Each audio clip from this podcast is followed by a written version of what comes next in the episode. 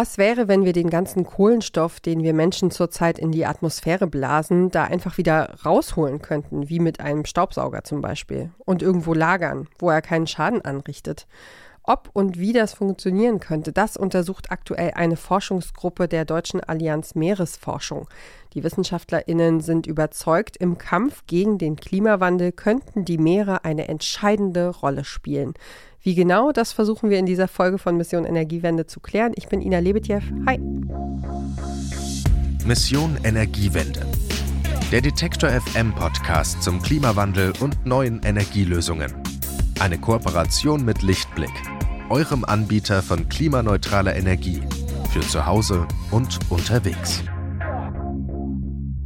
Als die Wirtschaft in Deutschland im ersten Jahr der Pandemie in weiten Teilen heruntergefahren war, sind logischerweise auch die Emissionen runtergegangen, die wir als Gesellschaft so ausstoßen.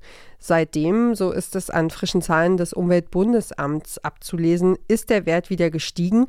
Im vergangenen Jahr haben wir rund 762 Millionen Tonnen Treibhausgase in die Atmosphäre gepustet. Das sind fast fünf Prozent mehr als im Vorjahr. Und damit verfehlt Deutschland seine eigenen Emissionsziele. Wohin also mit dem CO2, das bereits in der Atmosphäre ist, das fragt auch eine Forschungsmission, an der alle Institute beteiligt sind, die in der Meeresforschung Rang und Namen haben.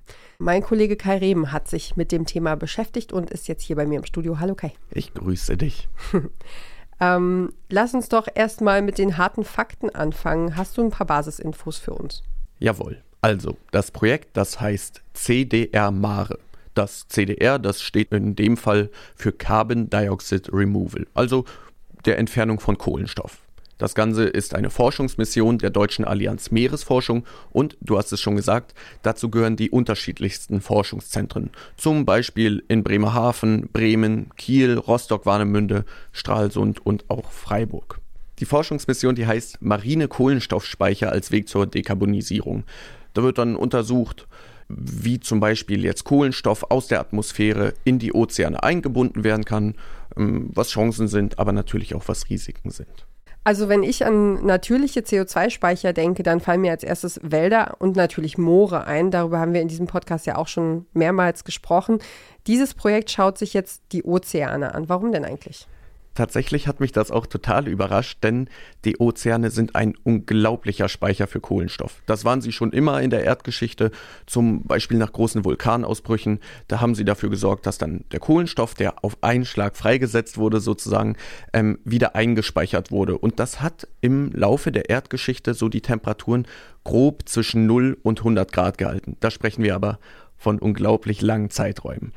Sie speichern damit tatsächlich auch deutlich mehr CO2 als in der Atmosphäre gespeichert wird. Das setze ich nicht fest, das wurde mir erklärt und zwar von Judith Haug. Sie ist stellvertretende Sektionsleiterin für marine Biogeochemie am Alfred Wegener Institut des Helmholtz Zentrums für Polar- und Meeresforschung in Bremerhaven. Es gibt keinen wichtigeren Speicher. Ne? Also der, der Ozean, der ähm, enthält jetzt schon zehnmal so viel Kohlenstoff als das Land und ungefähr 40 mal so viel Kohlenstoff wie die Atmosphäre. Von den Emissionen, von unseren CO2-Emissionen geht ein Viertel ungefähr in den Ozean, ein Viertel in die Landbiosphäre, also Pflanzen und Böden, und nur knapp die Hälfte bleibt in der Atmosphäre.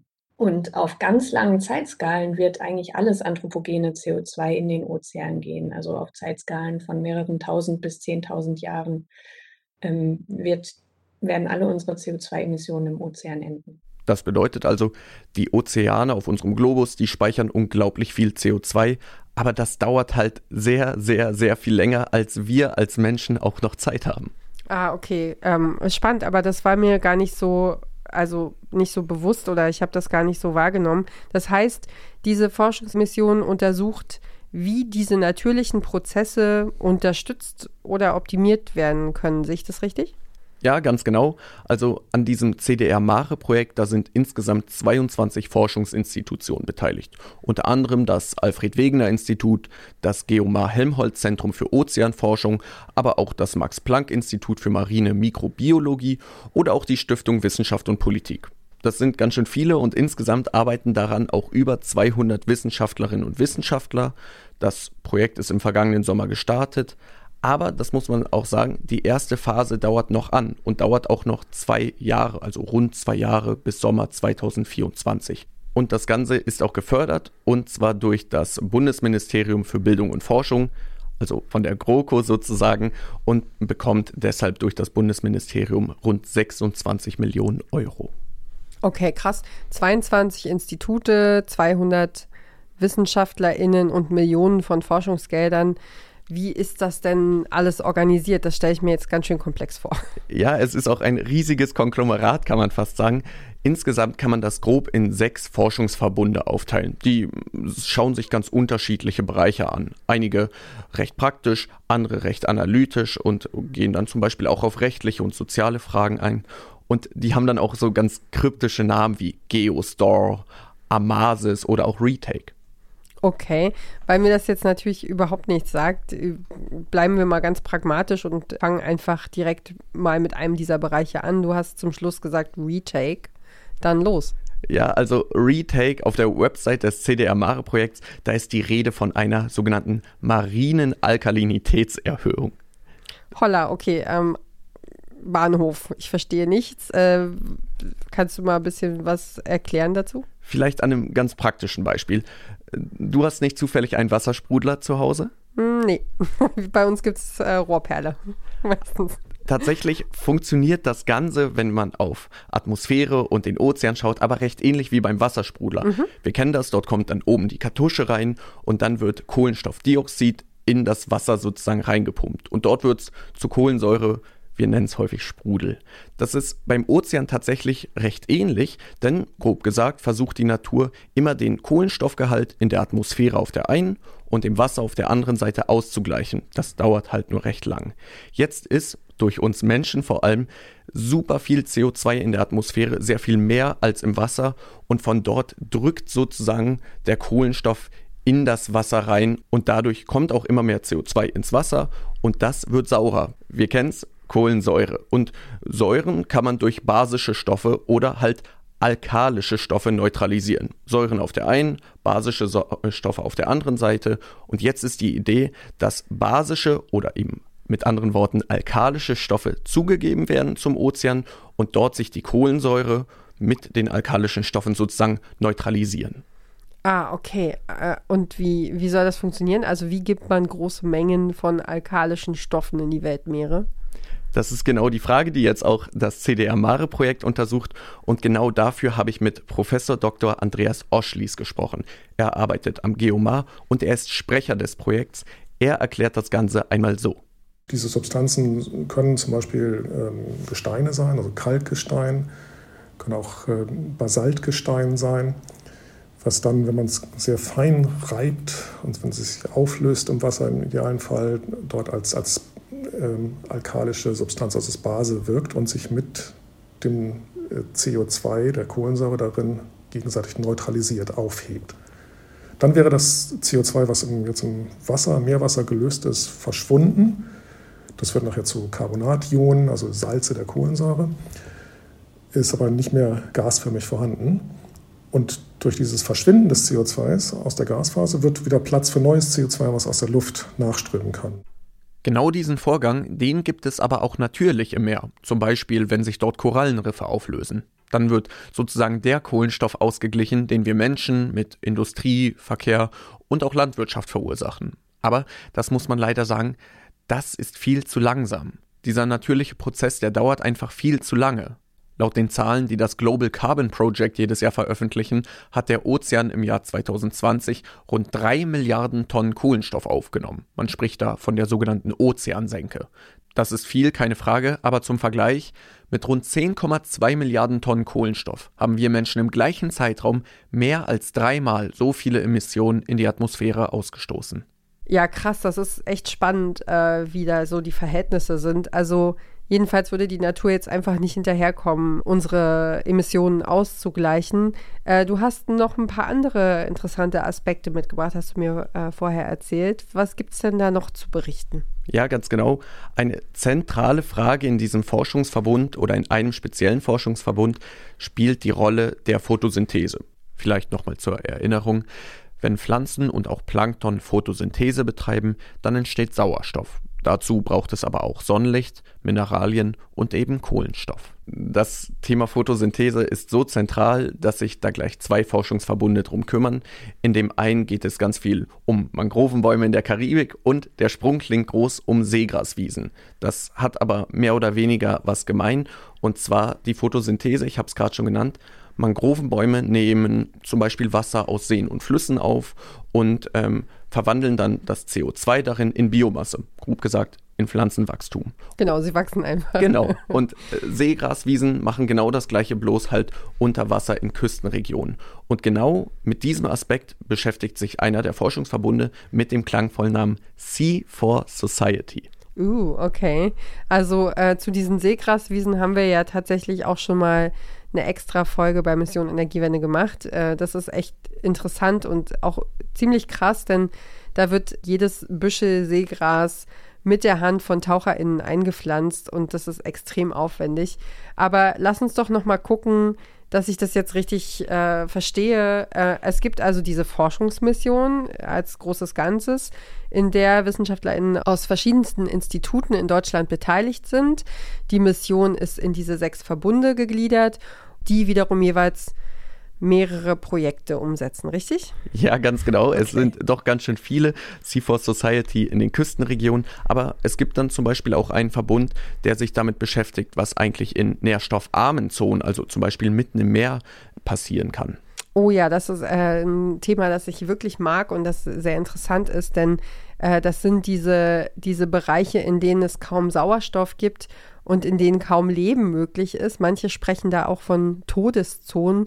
Der Begriff, der wird aber von WissenschaftlerInnen sehr, sehr kritisch gesehen. Aber du sprichst einen entscheidenden Punkt an, und zwar dieses Planktonwachstum und Photosynthese. Dafür braucht es ja Nährstoffe. Aber die gibt es sozusagen nur in dieser lichtreichen Oberfläche, wo es natürlich auch Licht gibt, was zudem noch gebraucht wird. Das sind, man kann so sagen, die obersten 100 Meter des Ozeans. Aber das Material oder die Mineralien, zum Beispiel durch Ausscheidungen, Verwesungen etc., die finden sich vor allem im tiefen Gewässer, aber genau das braucht man. Und jetzt ist die Idee, könnte man nicht dieses nährstoffreiche Wasser mit den ganzen Mineralien, die es für Photosynthese braucht, einfach aus der Tiefe holen und einmal nach oben, sage ich mal, in die obersten 100 Meter des Ozeans holen, damit dort dann Photosynthese betrieben werden kann. Genau diese Frage stellt sich auch einer der Forschungsverbunde mit dem Namen Test Art Up.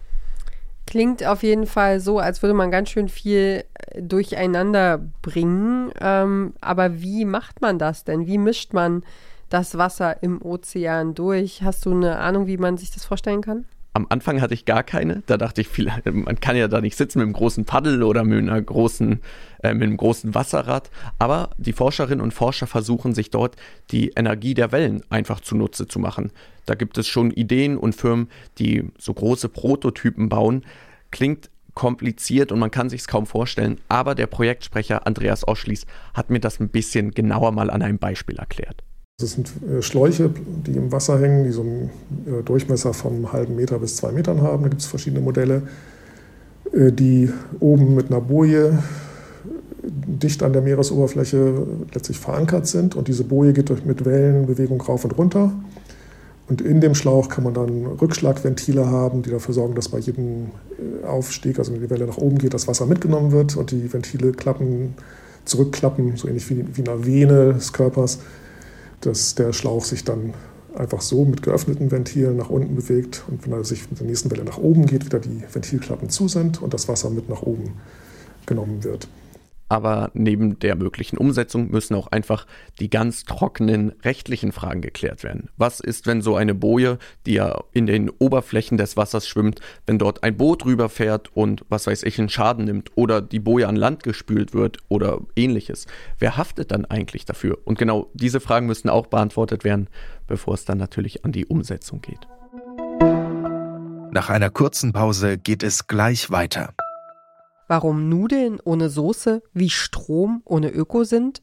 Beides ist ziemlich schwer zu schlucken. Das eine für uns als Menschen, das andere fürs Klima. Deswegen gibt's bei Lichtblick 100% Ökostrom mit flexibler Laufzeit und bis zu 24 Monaten Preisgarantie, je nachdem, was euch wichtig ist. Klimaneutral wird so zum neuen Normal.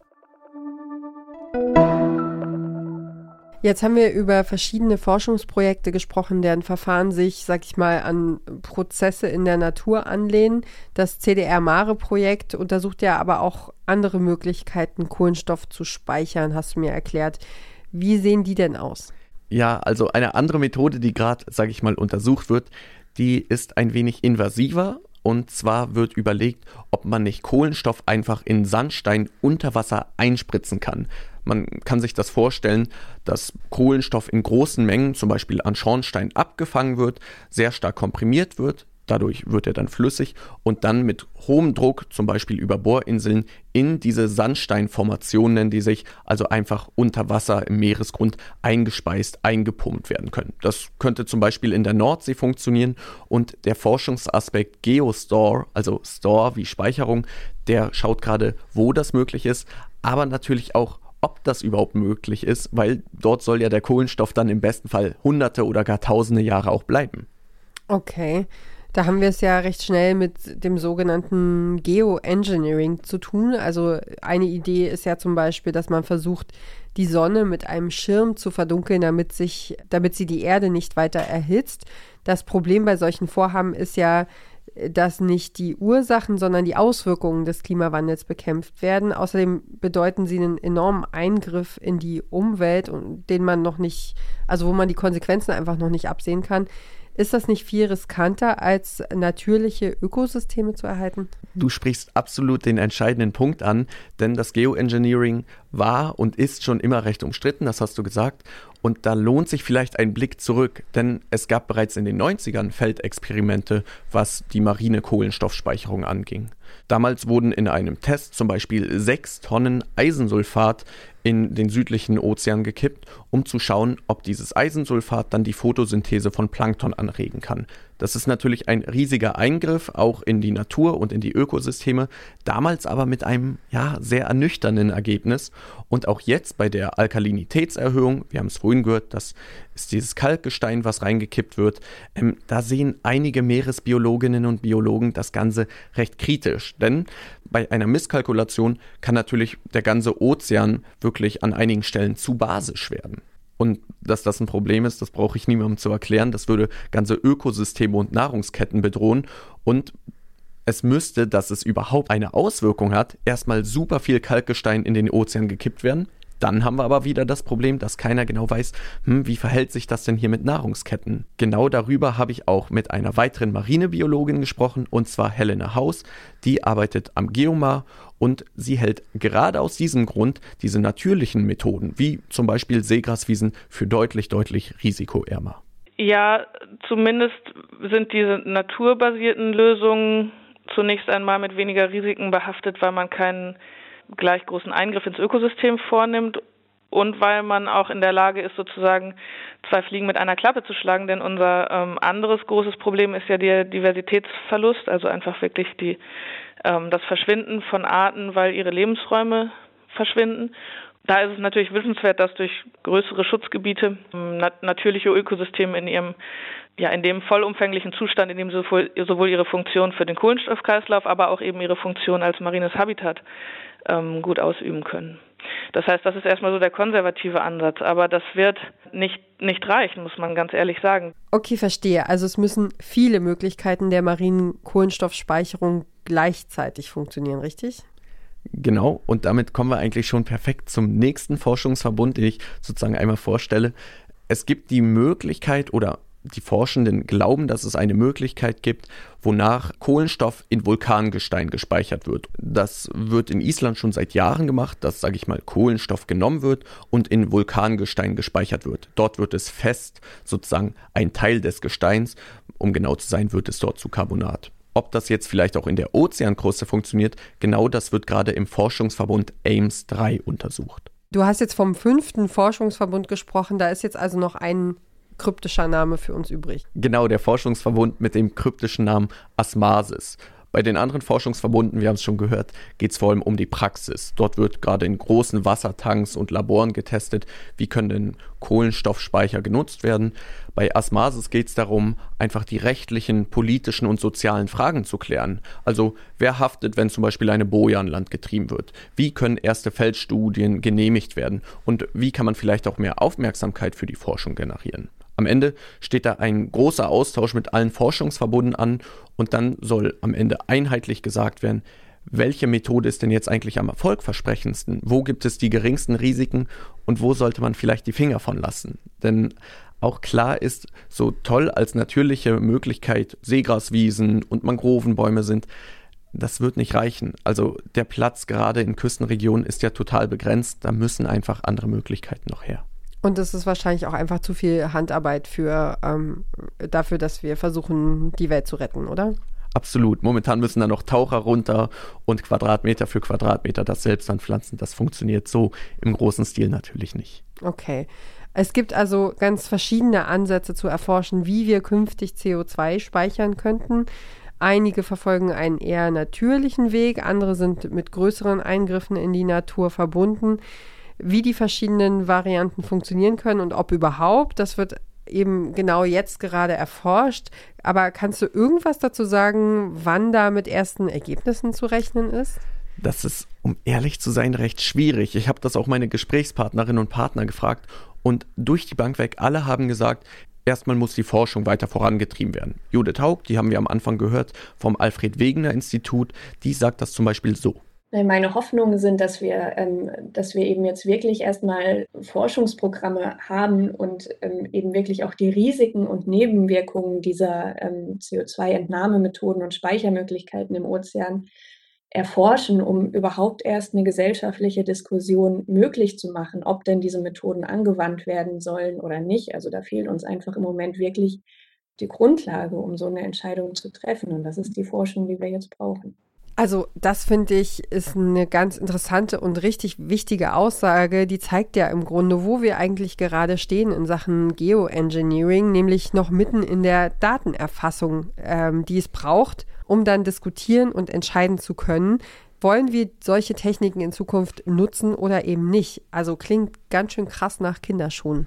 Das stimmt. Ganz grob sind solche großen Veränderungen und Forschung wie folgt aufgebaut. Am Anfang hat man eine Idee, dann wird in ersten Labortests untersucht, wie funktioniert das denn auf ganz kleiner Ebene. Wenn das positiv verläuft, dann gibt es eine kleine Feldstudie, zum Beispiel im offenen Gewässer, und am Ende die Anwendung im großen Umfang.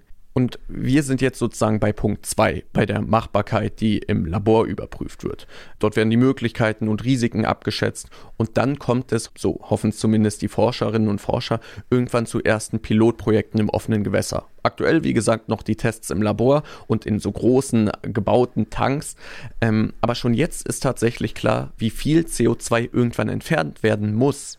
Andreas Oschlis, Sprecher des Projekts, sagt das wie folgt.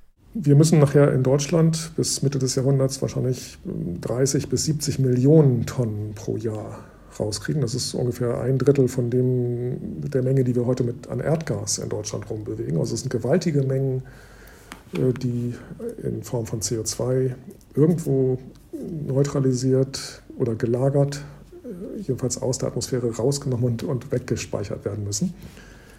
Und das wird nicht alleine durch, das macht nicht die Wissenschaft, das machen nicht wir, sondern das müsste ziemlich sicher dann über letztlich industrielle Vorhaben ähm, erreicht werden. Hier spricht Andreas Oschlis übrigens genau das an, worüber wir gerade gesprochen haben. Er denkt nämlich hier auch an Seegraswiesen, die ja, wie gesagt, heute noch händisch eingepflanzt werden müssen.